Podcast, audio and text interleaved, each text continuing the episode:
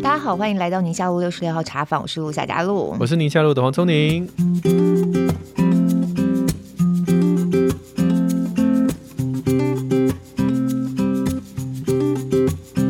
今天我觉得我们聊这个题目呢，非常符合现在的市场的变化，大家可以好好听一下这一集。嗯，很多朋友都在讲说，哎，你们常常在新闻里头播的一些东西啊，如果每天这样盯着看的话，会觉得啊，怎么这么无聊？都是一些什么行车记录器啊，打打闹闹那种。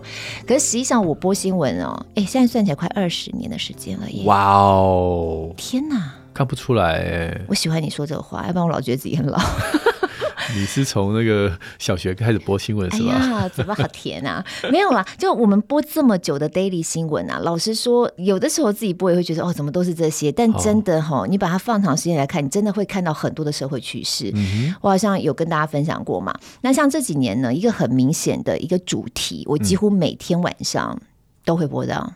是什么外送员啊？真的吗？各式各样的，可能是行车纠纷的、车祸的，或者是消费纠纷的，或者是什么他送餐的平台怎么样没有扣到钱啊什么的，他就要赔钱啊什么的，类似像这种的，几乎哦，真的不夸张，这些可以上晚间新闻哦。自从疫情缓和下来之后，现在疫情已经排到很后面了，所以这个比较大的题目。退了之后呢，各种生活常态的题目出来之后，你就会看到外送员就是平凡的存在。虽然我这个主题跟我们今天没有关系，但是你想想看，我们现在疫情每一天死将近，有的时候会一百多人呢、欸，还是有的时候有一百多。当初死一个人的时候，你们都爆炸，每天照照三餐这个播，嗯、现在死一百个人，大家就两则。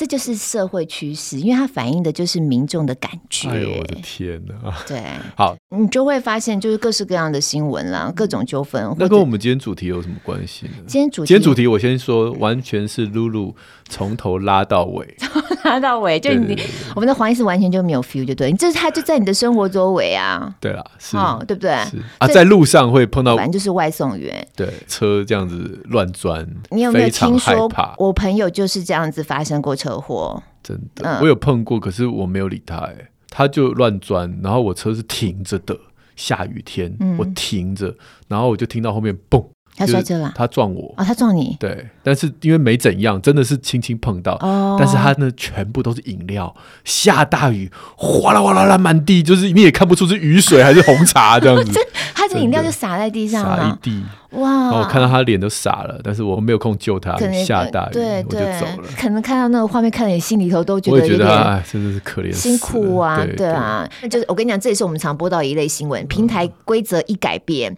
然后有接案工作者就是跳脚，因为他们完全没有办法跟平台有任何。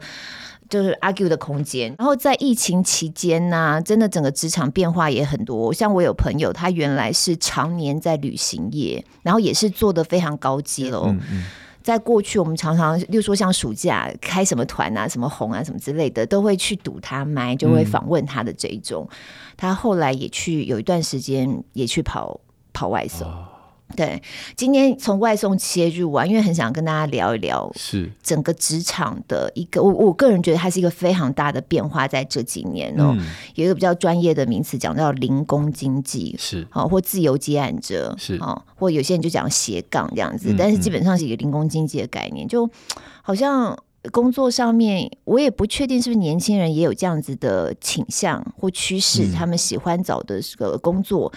比较弹性更大一些，哦我就不用朝九晚五的绑在办公室里头。对，那也有可能是真的找不到，是哦，也有可能是他想要更多弹性。总而言之，你会看到整个变化不大一样。是，那现在七八月的时间嘛，其实很多年轻人都要进入到职场，可能已经刚开始进入职场，或者还在找工作阶段。嗯，我在想，现在年轻人在找工作的逻辑思维，跟我们当初投履历的概念都不大一样哦。啊。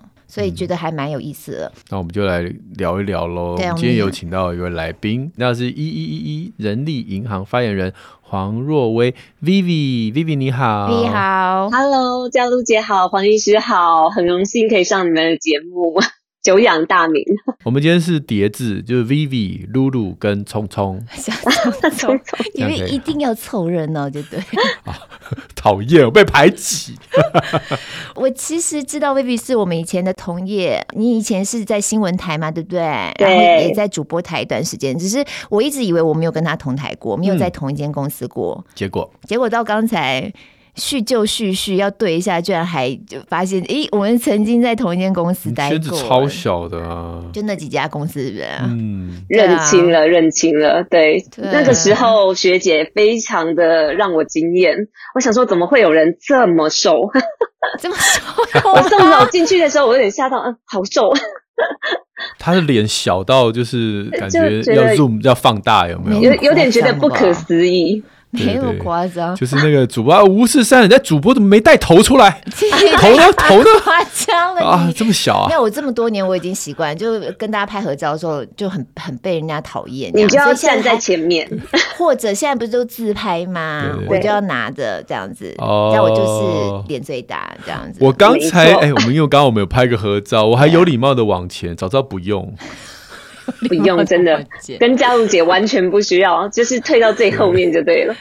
哎，Vivi，你在一一人力银行也有一段时间了哈，因为我后来看到你出现在荧幕前，都是以这个身份，然后都在聊职场的事情。对，已经来了两年半左右。哦，两年半左右。对，我以为更久哎，嗯、有可能是因为真的在媒体有时候。讨论相关的题目都会去找你，因为这几年我觉得疫情的关系啊，整个职场的文化逻辑，大家在思考职涯这件事情都不大一样。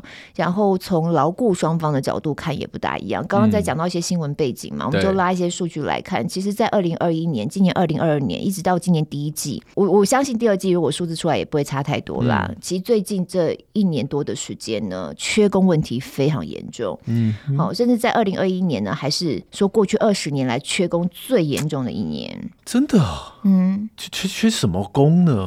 这这就是大家很好奇了，因为你一方面在疫情期间，你会觉得好像很多很多工作机会都没有了嘛，对不对？嗯嗯、然后你身边感觉起来，哎，有时候年轻朋友聊一聊，觉得哎，他们好像觉得在职场上要找一个他们满意的工作也不那么容易。对，就另外一方面，却有人找不到人。对，缺工问题很严重。这个在我们的职场其实也很明显。我不晓得我们在医院会不会像我们，例如说编译台啊，或是有时候要找合用的记者啊，都会觉得。缺人呢、欸，找不到，嗯，一直都补不到人进来，嗯嗯，或者是必须要用一些真的很年轻，然后经验还不够，所以比较资深的同仁在带的时候，就难免会觉得说带起来就比较辛苦。那这个在数据上面，哎、欸，这个就是 Vivi 的专业。那真正缺这个这个找不到工作的人是谁？那缺的又是什么人？为什么这两种人会兜不起来呢？哦，其实我们这边因为很长期跟大学这边有在做一些配合的调查。然后很奇怪的是，就是大家喊找不到工作，对不对？那实际上，其实企业一直在跟我们抱怨说，为什么都找不到人？呃，可能像他们在找电商小编，找五万块的电商小编哦，然后还找不到人，找了两个月，嗯，太扯了，很扯，对不对？然后有一个老板，他是。呃，行销公司的老板就在跟我聊到说，嗯、他花六万到十万元想要找一个行销小主管，找不到。嗯、他说他已经找半年了，所以找不到是没有人来投履历，还是来投的他都看不上？哦。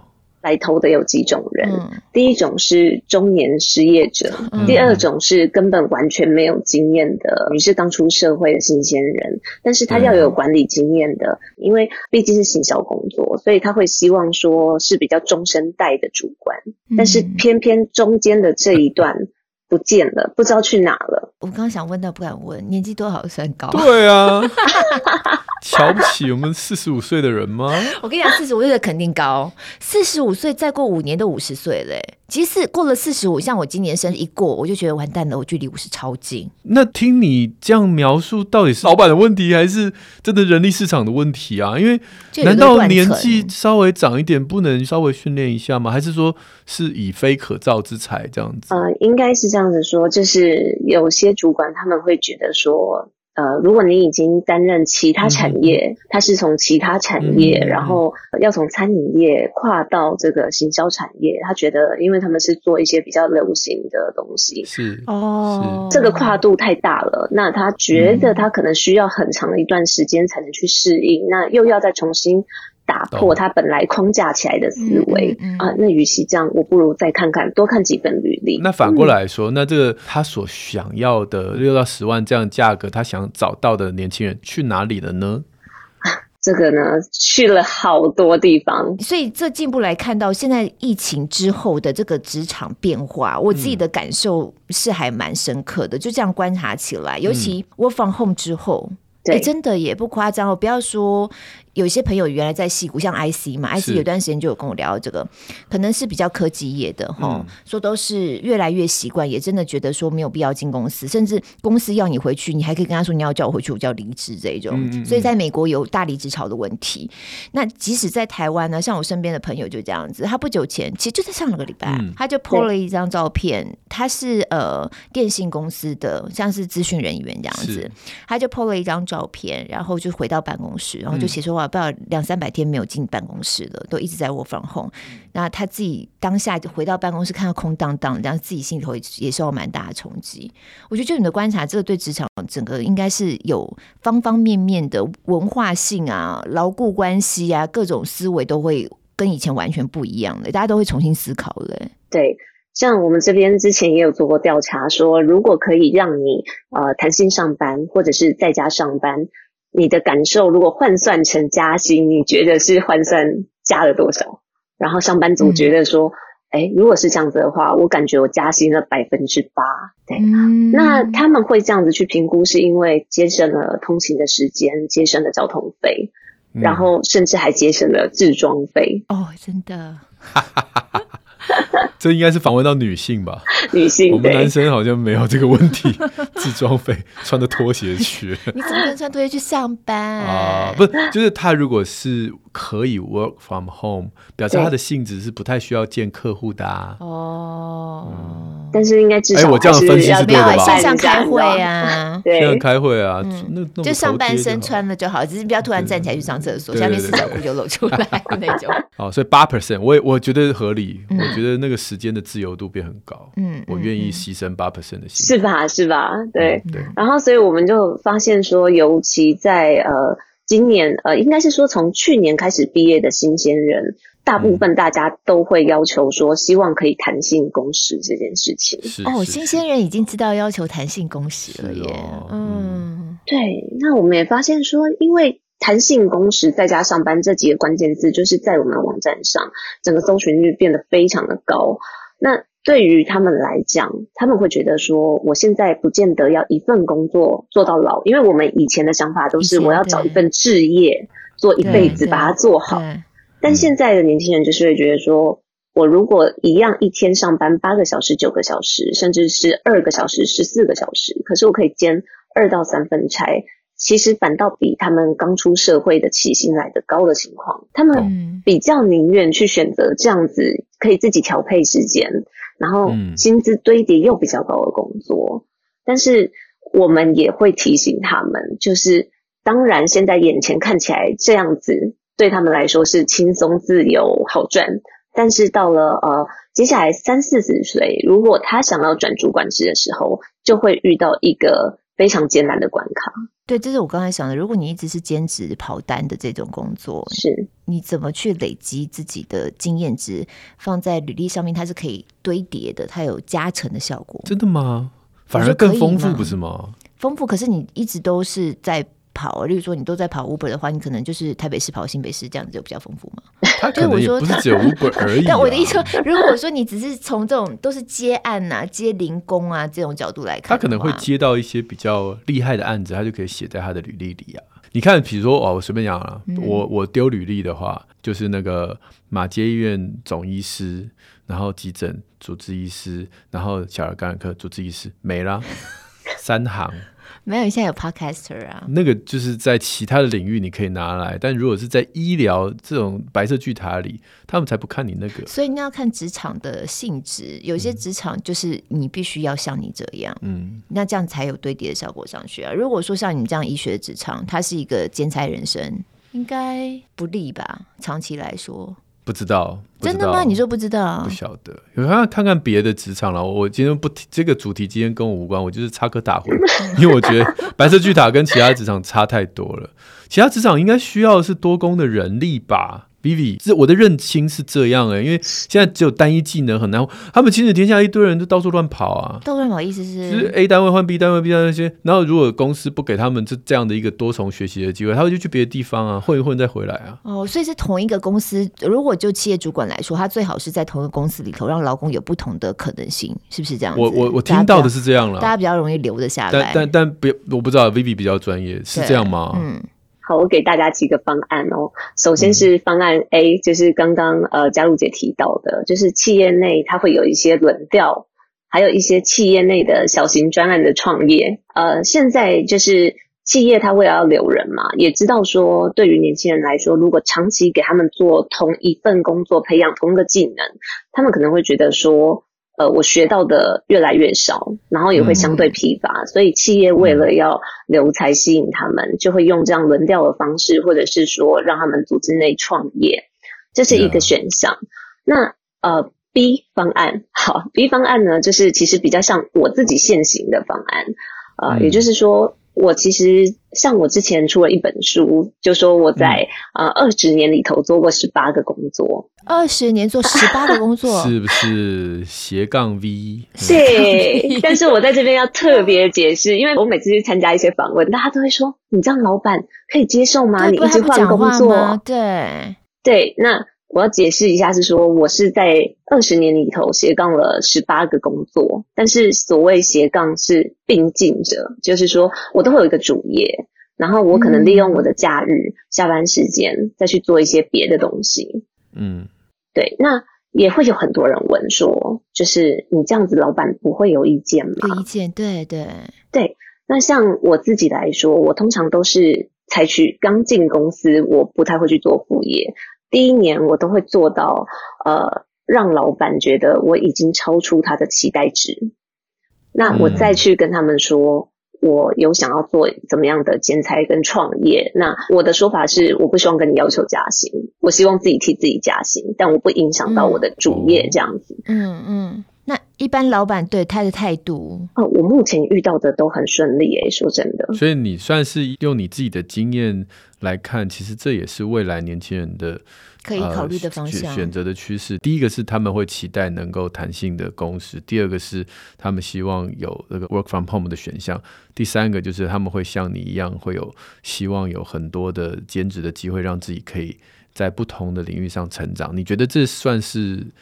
未来这些啊、呃，我们职场上面所所会面临到的挑战是吗？对，而且呃，现在其实我觉得现在的年轻人跟我们那个年代又更不一样的挑战是，因为接下来每五年、每十年的产业板块挪移速度又更快了，嗯，所以有可能他们现在选的职业，在未来五年就消失了，这是很有可能发生的事情。对对。嗯所以他们也算是聪明哈，就是替自己留一些呃后路这样子，为自己留后路。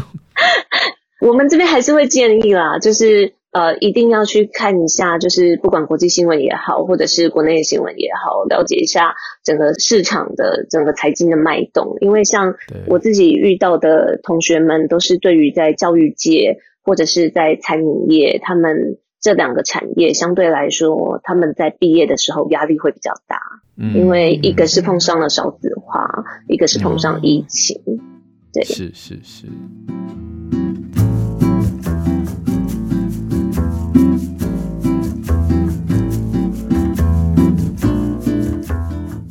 我觉得斜杠在现在的职场真的是很可以来聊一聊的题目，因为就过往啊，Vivi 也曾经是我们圈内人，也非常清楚电视台对于就兼差这件事情，其实我觉得也不是只有电视台，大一点的公司对于员工是啊，对啊，嗯、对员工兼差这件事情基本上是没什么好说的，嗯嗯嗯。可是实际上进入到职场这二十年的变化，你可以看到不管。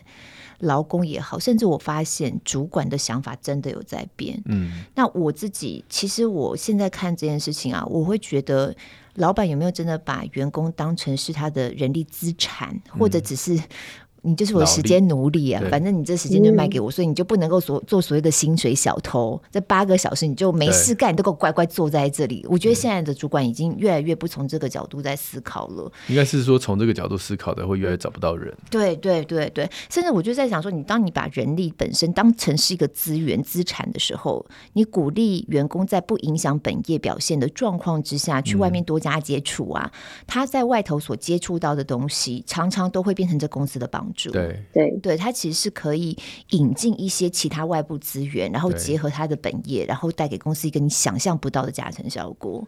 对，但是这又回到了我们刚才讲斜杠的这个 part two 哈。那斜杠出去的，像 Vivi，你当初兼这些工作，你懂我意思吗？没有。就是到底斜杠。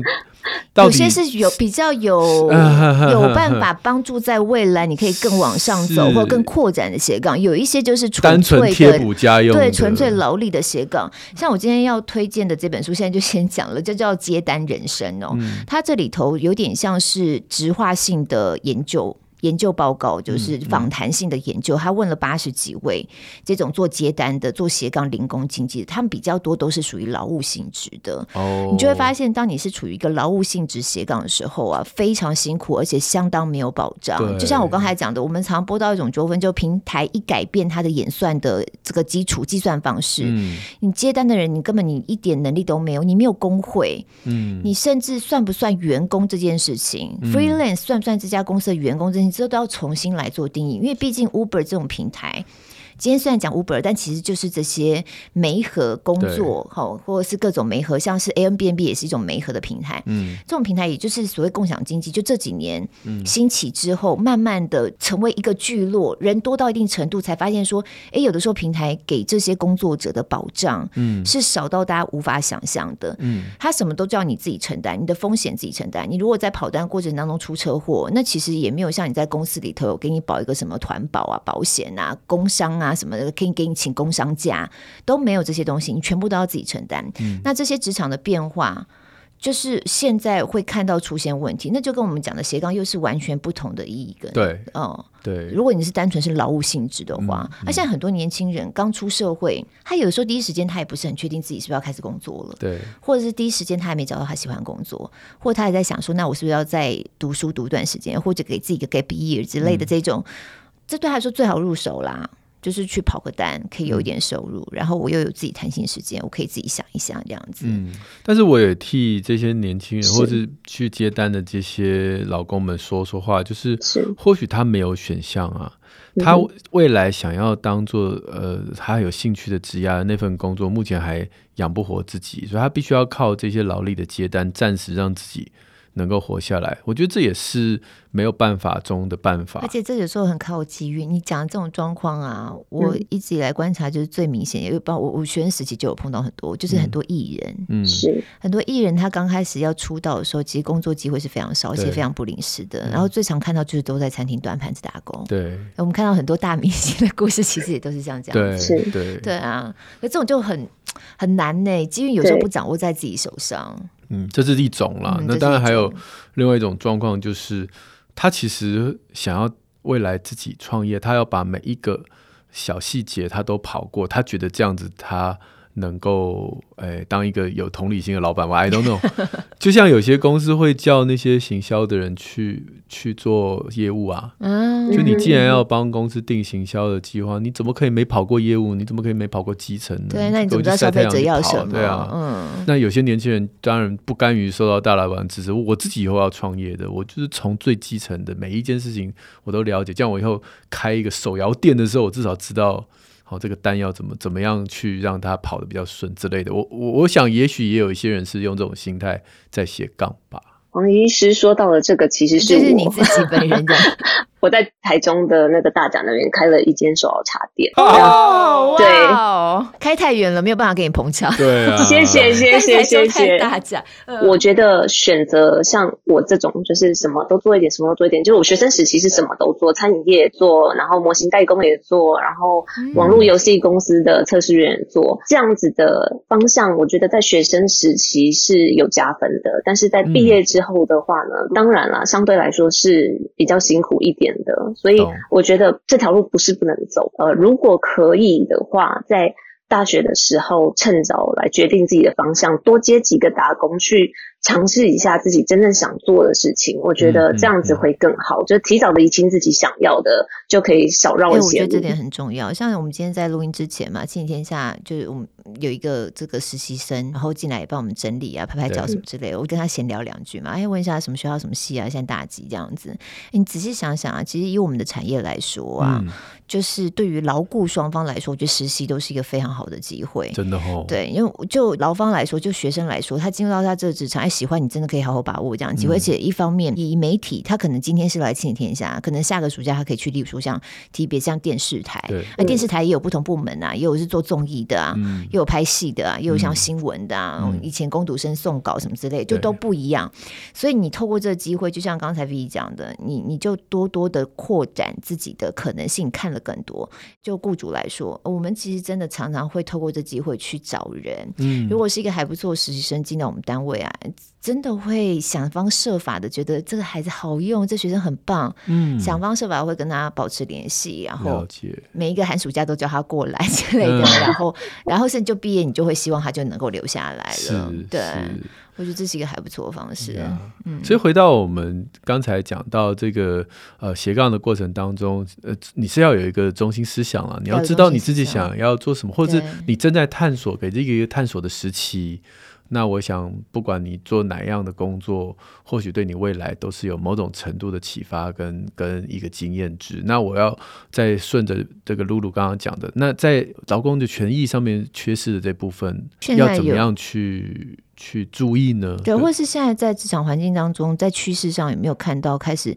因为我在呃，我刚才讲到那本书里头就在讲，他们现在希望能够呼吁的，就是要把这些。共享经济的架构、零工经济架构的接案人员、工作者，怎么样的一个定义可以把它算作是员工？嗯，对，他们现在希望能够再做这这方面的 push，因为如果有开过公司，就会知道说劳工的成本哦。人力成本不是只有你看到的，你收到薪资条的那个数字而已，嗯嗯、背后还有很多其他的。对，那现在这些零工经济呢，就是都把这些背后其他的成本全部都转嫁给工作者本身。是，他们觉得这件事情在整个职场文化上是不应该被允许的。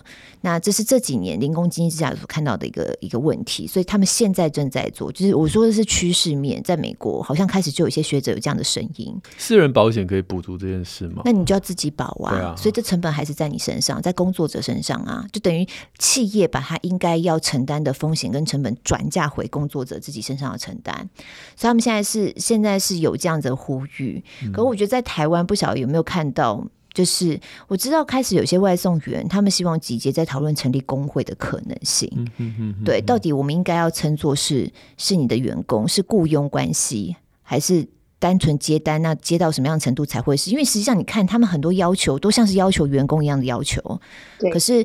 那个权利义务关系就会发现并不对等，是是，是。所以在台湾这种目前的职场上有看到像这样的趋势在走吗？这就是你新闻常播到的问题，对不对？对，嗯，车祸了，那受伤算谁？对，对不对啊？出 trouble 了，那成本算谁？对，然后有时候平台还写 email，email 都不知道他什么时候回，可是我现在就是必须要解决，或我现在被停权了，我这停权状况是很莫名其妙的，嗯、我就接不了工作，可是我下一餐不知道在哪里，嗯嗯，嗯嗯这个权益谁来保障？像这个问题，其实我觉得在台湾职场应该这几年也越来越多在碰到吧？对，其实的确是他们已经一起说要组织工会，那这阵子呢，其实也都有人在发起。不过，其实也是一个很重要的部分，就是说，大部分的平台对于外送员他们的工作表现是有评分机制的。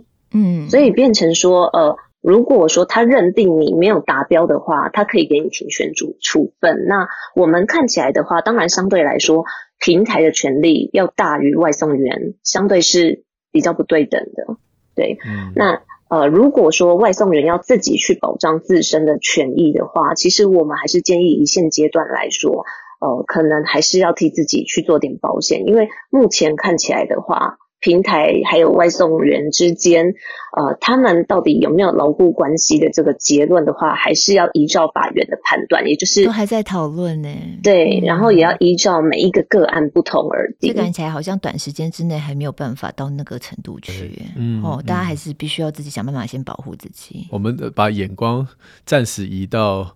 中年，开展事业第二春。对，我们最后再替年轻人的这个工作下一个结论。那我们现在回到这个我们自己的这个年龄层，有在一些转职上面，或者找工作，或者从家庭主妇重新出发，那么我们的思维会跟年轻人有什么样不一样？那是不是企业主也要有一些心态上的转换或改变呢？还有机会吧，嗯嗯，机会面有没有也不一样的地方？就是因为太缺工了，所以现在政府都在提倡二度就业，嗯、然后或者是呃在延后退休的年纪，嗯、甚至是说呃雇佣一些外籍的侨生或者是一些优秀的那种专业人才也好。嗯、那相对来说的话，二度就业在以往大家听起来好像会觉得说。呃，比较不容易再回到职场，但是其实现在蛮多的企业对于二度就业都是相对的比较友善的。啊、举个例，举个例，快。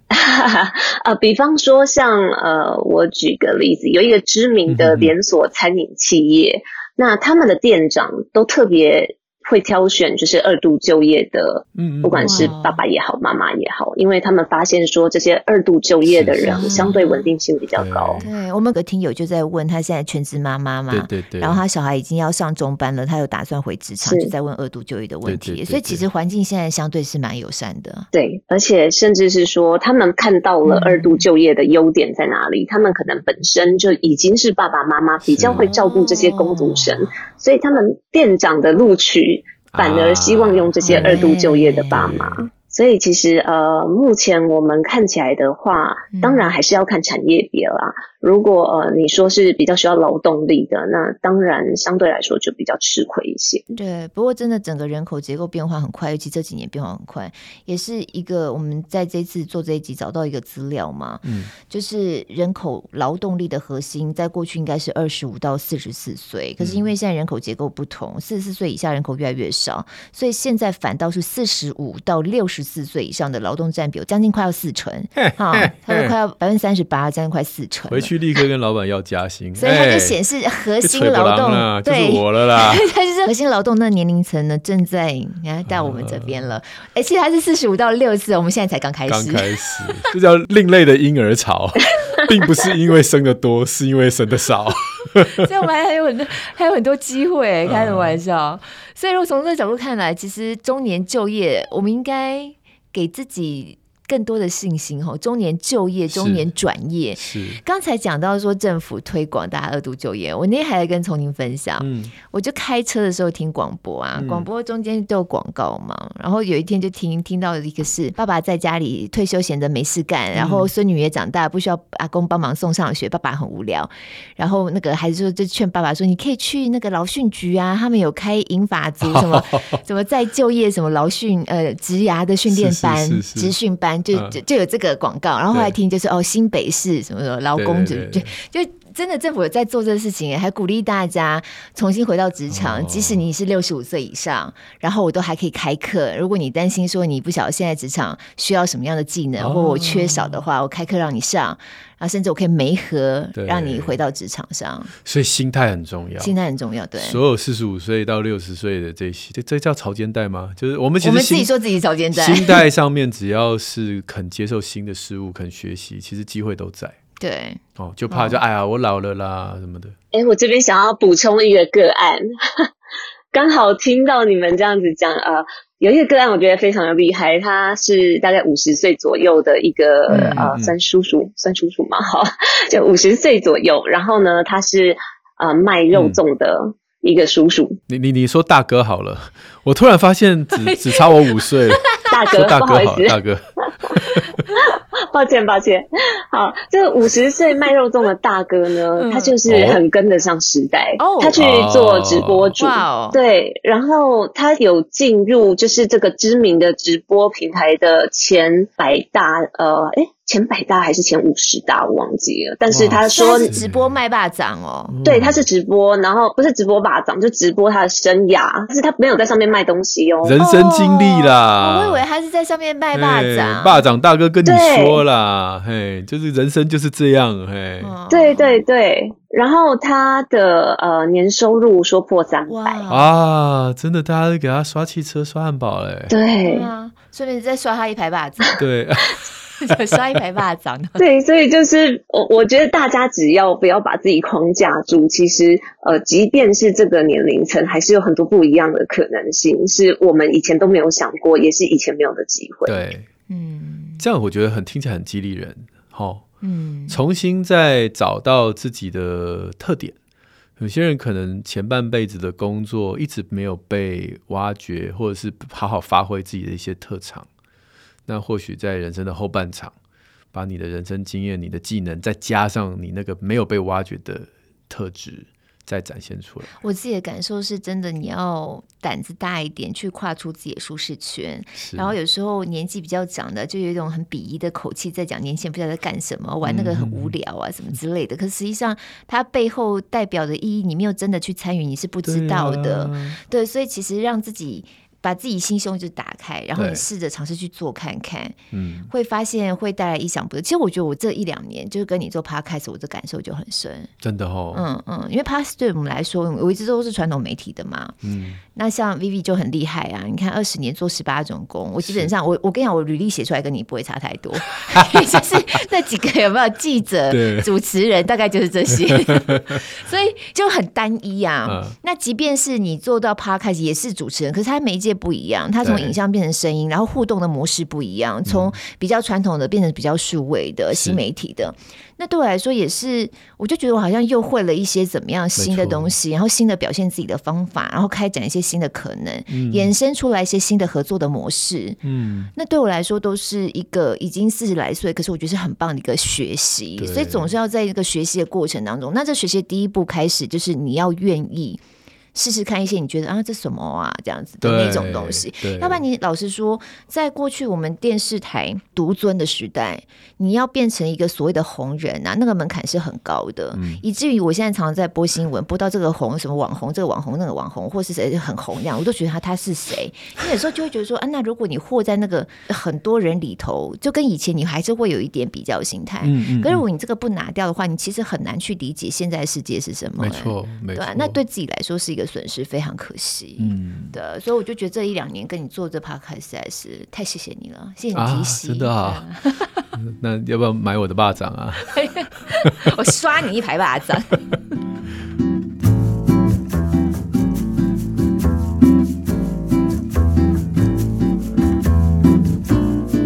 如果今天从我们刚刚讨论的这个内容当中，我们可以同样建议这个中生代以及刚出社会的新鲜人都一样，可以跟我们所要工作的地方提出刚才的那几项，比如说我们希望能够多一点弹性工时啊，多点 work from home 啊，或是多一点这个啊不同经验的这样的累积，我们也能够跟年轻人一样去找工作的时候，给自己先有一些不要说设限了，就是一些机会吗？嗯，哦，像如果要开出这样子的一些想法跟条件的话，建议还是要看产业别。哦呀呀呀！对，如果说你今天像我刚刚讲的，你是连锁餐饮，这个可能就没有办法，嗯、你人必须要到现场。但如果说我们今天从事的是呃网络，比方说现在这几年很夯的电商。嗯然后行销，然后或者是在家写文案、嗯、等等，这些其实都是可以远距工作的。当然，呃，基本上你开这样的口，对于整体的工作影响不大。但如果说是你不进去，就会影响到整个呃可能工作的节奏跟流程，甚至影响到同事的话，基本上企业主就不太能接受。嗯、所以还是要看产业。十年前我就在想，这一天哪一天就是会来临，我可以。借由远距的咨询，就可以让我自己活下来。哦，那我后半辈子就可以不用住在台湾。呃，线上看诊嘛，就现在的线上看诊啊。啊我随时随地电脑一打开，我我人在哪都可以。我在蓝屿也可以，我在绿岛也可以，我在纽西兰也可以。蓝屿绿岛可能网络不好。对，你还是要找条网络好一点的地方。太太山上、太海边可能有困难。但在疫情之前啊，没办法想象这个梦想是几乎不太实现。对，但是疫情过程当中有很多线上看诊的经验。因为我为什么有这想法，是因为那美国已经做很多了啦，嗯，因为距离很远嘛，对。去医院一趟超远，嗯、所以他们会有这个 concierge medicine，就是先电话联络一下，嗯，有时候甚至视讯看一看，嗯，那确定你真的非得跑这么一趟，那你就去吧，嗯，那不然的话，你可以就教你一些在家里观察的重点啊，或什么的。那我发现，在台湾行不通，是因为医院太近了。哦，它太方便。对，而且大家没有办法想象，怎么我在电话里面好像隔一层纱。真的。可是说老实话，我的那些朋友，他也不是整天赖我，然后把他小孩照片丢给我。我 妹妹，你还算客气，我还算客气。对对对对，而且那我的回答也相对也安慰他们啦，他们就很放心的就就隔几天，然后观察，然后再跟我讲。我就觉得其实我是有帮助到。这些朋友有啊有啊有啊，只是一般人可能没办法想象这样的一个互动的模式。对对对。可是难道你医生不用看一下嘴巴张开啊这样子？有些状况要啊，有些状况我我听了听我就知道啊，这个可能还是得亲眼看到才知道。嗯。但是有些状况其实你可以跟他们卫教一下你要注意的点。嗯。啊，那就可以。而且我又不是只有看儿童，又不是只有身体的健康。其实不管是心理的健康，是然后发展，或者是啊身心的发展，都可以用这种方式。这都是我们儿科本来就可以帮上忙的部分。对对对，所以真的这次疫情啊，打破了大家很多框架。嗯。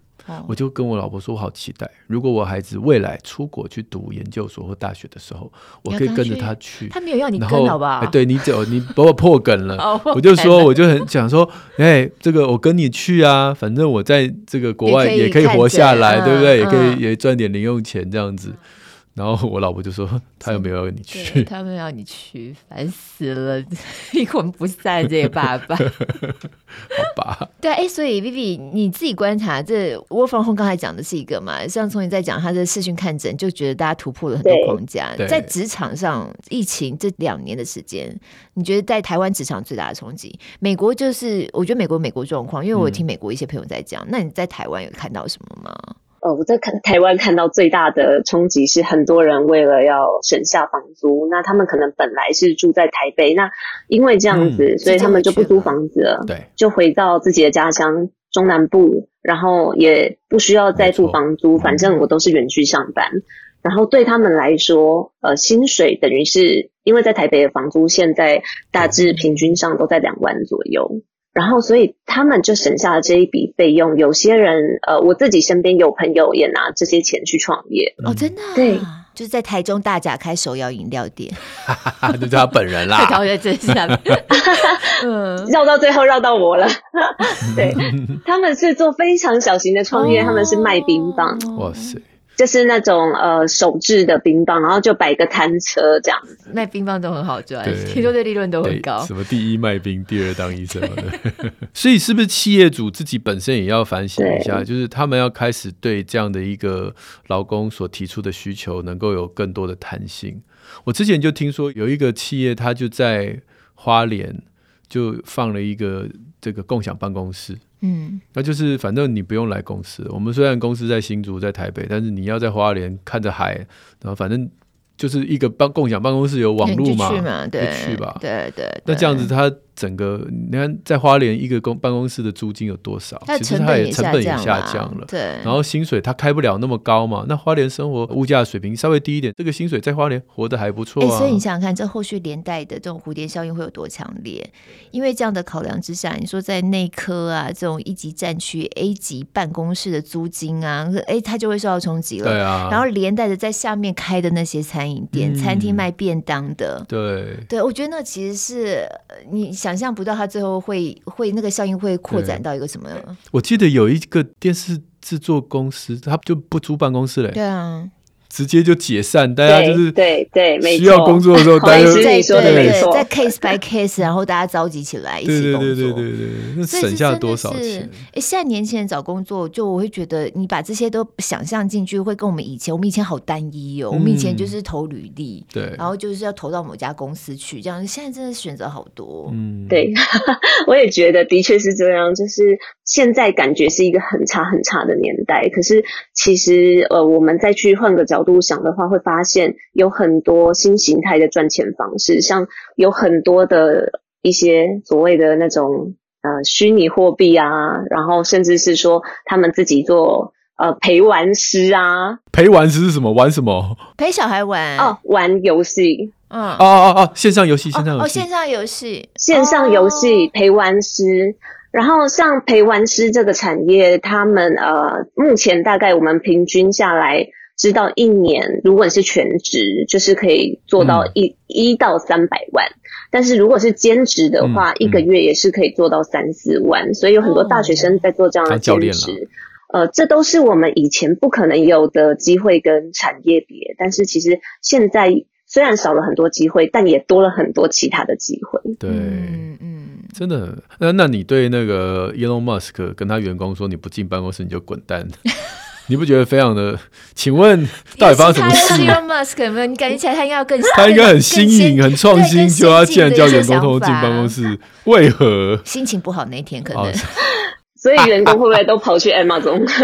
我觉得他自己应该也会发现到，呃，有些事情不是说他想就一定可以，因为现在的员工想法跟以前真的是不一样了。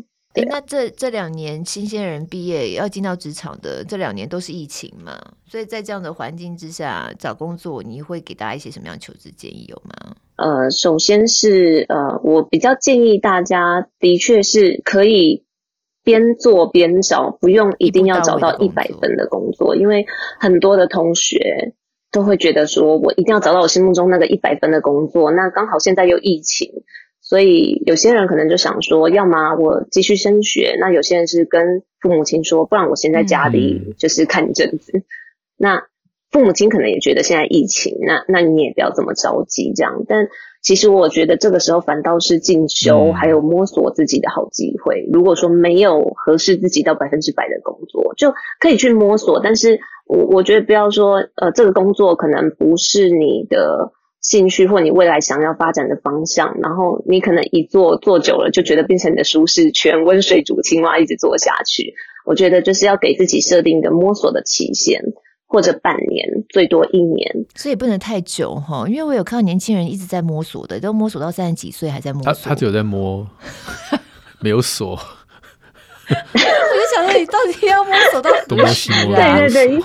对啊，没有锁才是问题哦。对，因为摸着摸着时间就没了。但那都是很特例，就是他其实从以前都被压抑着他的他的想法、他的欲望被框架框久了，突然之间又又要他去去找到内心的欲望，我觉得可以跟这个想象，我觉得很困难。所以他只有东摸摸西摸摸，所以应该更早之前父母就要开放这些选项给他。嗯，对啊，我现在看好多年轻人都一直这样，感觉起来就是很不稳定，这边沾一点，那边沾一点，然后又又不以全职工作为主要考量，就觉得哎，我想要有一个弹性一点的时的时间呐、啊，嗯、什么之类的，我、嗯、就觉得哇，都三十几岁了耶。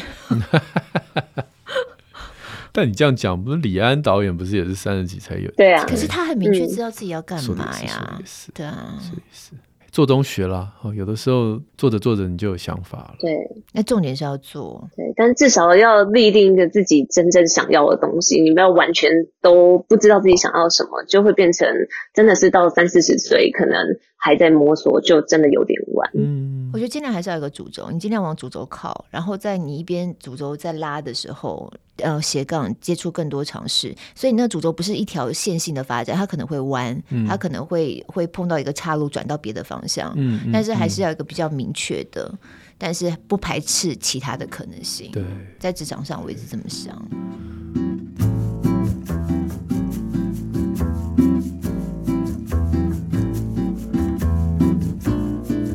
这个我我觉得刚好就是最后接到我我想要推荐的一本书。嗯。我今天要推荐两本书，这两本书刚好是我最近在看，一本看完了，一本没看完。哎、欸，我们俩好有默契，我今天也推荐两本，一本看完，一本没看完。哦、然后一本很大，嗯，就是它的角度很大，嗯，那一个就是很 detail，嗯。那我先讲角度很大的，因为符合刚才我们聊的这本叫《欲望经济学》，嗯，哦，在资本主义社会中，基督徒应该懂的事。啊不是后面这个，其实基督徒的角色很低，他其实主要是在讲医学的演变、资本主义的角色，还有。跟你人人类的欲望之间的关系，它蛮哲学的一本大的书。可是我要讲这件事情，就是有些年轻人真的没有办法找到自己想要努力冲刺的目标，是因为他的人生本身的意义跟价值一直找不到。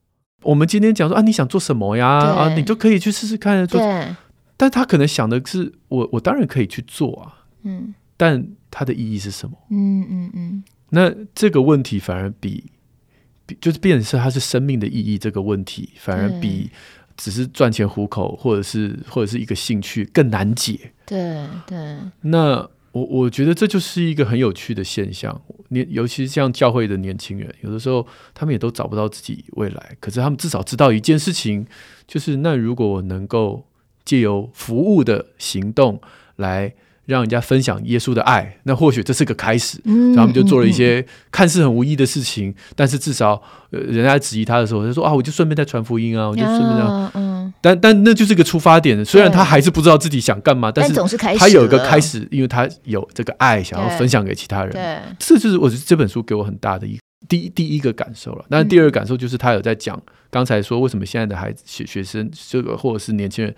希望能够弹性的工时，是因为资本主义帮助人从一个被框架的职业，比如说要在一个威权时代，你就只能，人家农夫你就给我做农夫这样，对对。好，那哎，而且你做农夫，你儿子也做农夫，对对对对。嗯、好，那资本主义让你自由了，对。但自由之后，他又被资本主义的另外一个框架。呃，就最后就是在个工厂，然后做一个每天千篇一律的劳工。嗯嗯就是、你感觉你有，对你感觉你有的选择，但其实最后你还是被框架了。对对，对。所以现代的人就是后现代的主义，我们又开始要打破这件事情。嗯、那在这本书里面，我说它比较大，可是它可以给我们很多的思考的空间。尤其如果年轻人还找不到生命的方向的时候，也许这本书可以成为一个第一步的垫脚石了哈。嗯那那另外一本就是很细节的，就是六子渊的书。六子渊，你认识六子渊吗？不认识，超有名的。我真的找到，你还介绍我认识一下。啊，我有我的那个 YT 会访问他。哦。所以之后，所以他是一个，他是一个 YouTuber，哦，他专门在做特效。我跟你讲，我现在就最怕这个，因为太多 YouTuber 了。我们每天报告我都有一些 YouTuber 什么的，啊、我想是谁是谁是谁，我赶快去 Google 一下。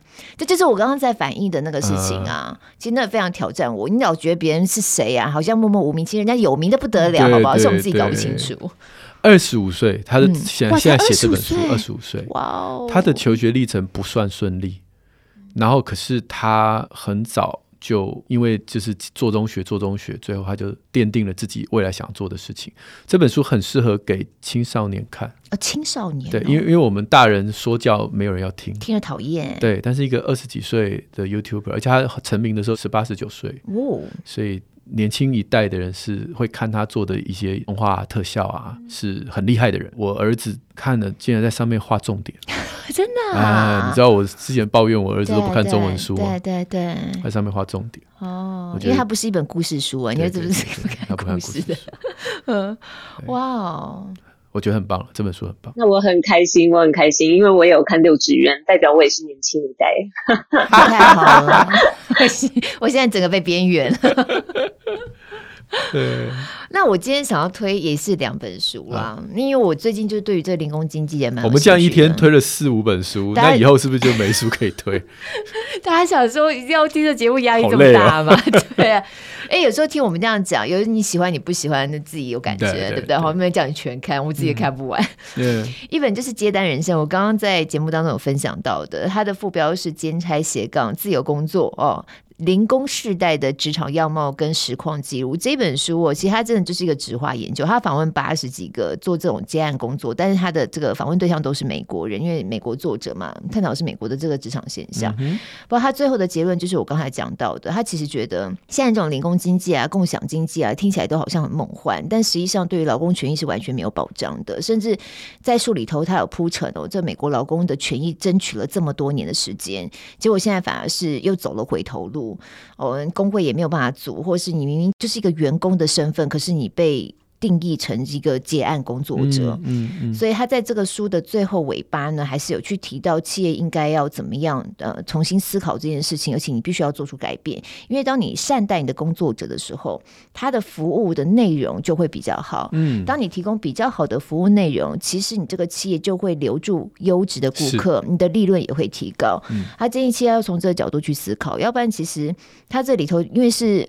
个案访谈这种质化研究，所以很多个案在提供自己慢慢血泪故事，你真的就觉得说哇，这真的太狠了。例如说做这种嗯接案工作的，他说他简直就是演算法的奴隶耶，因为他以为自己可以有更弹性的工时，可是实际上平台规定你哦，半个小时之内你一定要回答你要或不要接这个工作，嗯，所以变成是他不能够有任何半个小时没有盯着他的手机看，他就完全被那个给绑住了，因为他一旦被停权，下一次再恢复，他还要很久，更何况那个演算法还会让他一直不被看到。对，这就是刚刚讲的啊，从监牢里面的自由就就进到另外一个资本主义的监牢。所以你以为哦，做零工 经济这种好像很、很、很自由的，那所谓的自由，其实还是陷入到另外一个窘境里头。那这本书比较从这个角度，就是对现在这个趋势持保留态度。嗯、另外一本书，我就觉得它相对比较嗯正面迎战。然后另外一个是自由工作的未来。嗯他讲的是零工经济趋势的机会跟挑战。这一本我就是还没看完，正在看，因为我觉得这两本书它的切入角度不大一样。嗯、那这本书的切入角度，它就比较是从我们怎么样来看待这样的趋势，然后让自己有更多的工作机会。嗯，当你是想要做一个自由工作者的时候，你从零工经济，你要你要怎么开始接案呢？你接案你要一些什么样的考量呢？你要怎么样把自己当成一个个人品牌来营造？嗯，要怎么样定位自己？就像你刚才讲的，现在很多 YouTuber。哎，这这么茫茫人海当中，你要跳脱出来，你你那个其实是很需要花功夫去经营自己的，对，行销啊各方面，你要怎么样让自己成为一个别人愿意订购的，对，好，你要怎么为自己的服务定价？你要怎么为自己的职业负责？当你今天你要走一个比较，我们以前都挂靠在单位里面嘛，对你要出来做的时候，其实这就是你自己也必须去思考。你要承担这样的压力，你应该要让自己有什么样的能力？所以我觉得他对于零工经济是比较稍微相对比较正面的态度了。对，对但一样，你看 YouTuber 感觉好像是自己是自己的老板，嗯，你还是得福音在资本主义的架构下，你要接接业配，你要接这个，然后你要流量要高，最后上次我们不是访问那个谁，他说 YouTuber 的标配就是忧郁症、忧郁症，对对对对对，网红始祖鸟说的。所以又回到我刚才那本，就《资本主义社会中基督徒该懂的事》这本书里面讲。所以最后，你的心态上面，你要对生命有一个答案。你才能够应付这种你跳到哪都被资本主义牢笼的这种现状。真的，我现在看好多书，对资本主义真是 越想越觉得这实在是不大对劲。可是我们已经在这个世界里面，你讲牢笼真的是，我们从小也在这个资本主义的文化里头长大，啊、我们的脑子、我们的 mindset 完全都是跟资本主义的逻辑在走，嗯、要突破好难哦。不然真的万恶资本主义。不过人类的，对对对，你大家都这样讲，对不对？对不过人类这一百多年来的历史，你也知道，资本主义这也是最后搓搓搓搓出来的最无奈的解方嘛？对啊，因为其他的也看起来是不太行啊。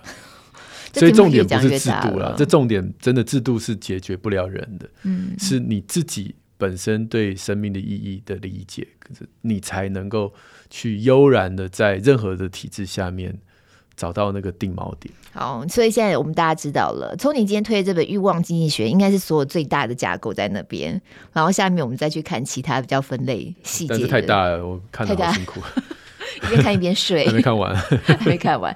哎、欸，那 Vivi 你自己也有一些推荐的？对，我要推荐我去年出的这本书，啊、来分享给大家。没有目的才有趣。好。这个标题其实是为了吸睛啦，当然不能完全没有目的，但是应该是说，嗯、呃，我觉得最主要是希望大家在职场里头不要去害怕做尝试，所以我这本书是献给新鲜人跟想要转职的人。嗯、那里面其实是有一点半经验分享，然后半工具书，嗯、呃，讲我从十六岁开始打工的每一份工作经验，我是怎么进入这些职场的。然后呃，里头教大家，嗯、比方说我会在家里模拟那个面试的场面，我是怎么模拟的。哦，哇，对，我会去幻想。然后呃，在丢履历的时候，可能呃，我有用一些小心机，比方说除了用电子档的一个 PPT 之外，我自己还有寄纸本到公司去。让啊面试官觉得你真有诚意。好，然后在后面呢，嗯、可能大家也都会常常问我们说。呃，薪水怎么谈？可不可以真的说出你的期望薪资这四个字？对，这个好实际哦，这个问题。对，那这个部分呢，呃，都会在里面有告诉大家我自己的经验，还有当然身边朋友的一些经验，还有我们辅导的一些个案。那另外还有像呃比较神秘的，像是猎头这个产业，很多人都说怎么让猎头看见？嗯嗯嗯，我头太小了，猎头都看不见。我还觉得当猎头一定很好玩，我好想去当猎人头。哎、欸，猎人头其实压力很大哎。我有一个朋友他在猎人头公司，他说压力真的很大，有时候找不到人。对。对啦，找不到人很痛苦的。对，啊、对哦，所以这个书其实触及面向真的还蛮广的耶。对，我那个时候写的时候也是费尽心思，我想说要怎么样去写才不会说让大家觉得是传统的工具书，因为如果完全就是写步骤一、步骤二、步骤三，可能现在的毕业生会不想要看到这么僵硬的东西，所以我又把它口语化一点。对，对，对，太棒了。没有目的才有趣，非典型人生的一百种可能。黄若薇，谢谢谢谢、啊。好，那我们今天推荐书实在有点多哎哈，对对对对，大家可以参考一下我们节目资讯栏，慢慢看，慢慢看。对对对，哇，要看很久。那 今天谢谢 Vivi 跟我们一起分享，然后在宁夏路好书专卖店有亲子天下的好书线上课程等等，然后大家可以在节目资讯栏里面看一看，还有记得要加入宁夏路社团。哈，这个 Vivi 加入了吗？我 每个来宾都要问一下，你上次以前老师也有问，不知道他有没有？对，搞来宾都是脸书吗？对，脸书脸书公开社团。哎、欸，我真的发现呢、啊，我们那个社团很有意思，越来越就是常常有人在上面就是讲讲一下自己的困难，下面真的好多人就会给一些比较支持性的，对，嗯、很棒，正面的一个社团，这是一个私密社团耶。好，对对对，对，听友专享的私密社团。好，那朋友们，如果今天是从 Apple Podcast 或 Spotify 听我们节目，花帮母星赞一下，一样许愿池都还是持续开放。我们礼拜六空中再会，谢谢 Vivi，谢谢，拜拜。拜拜。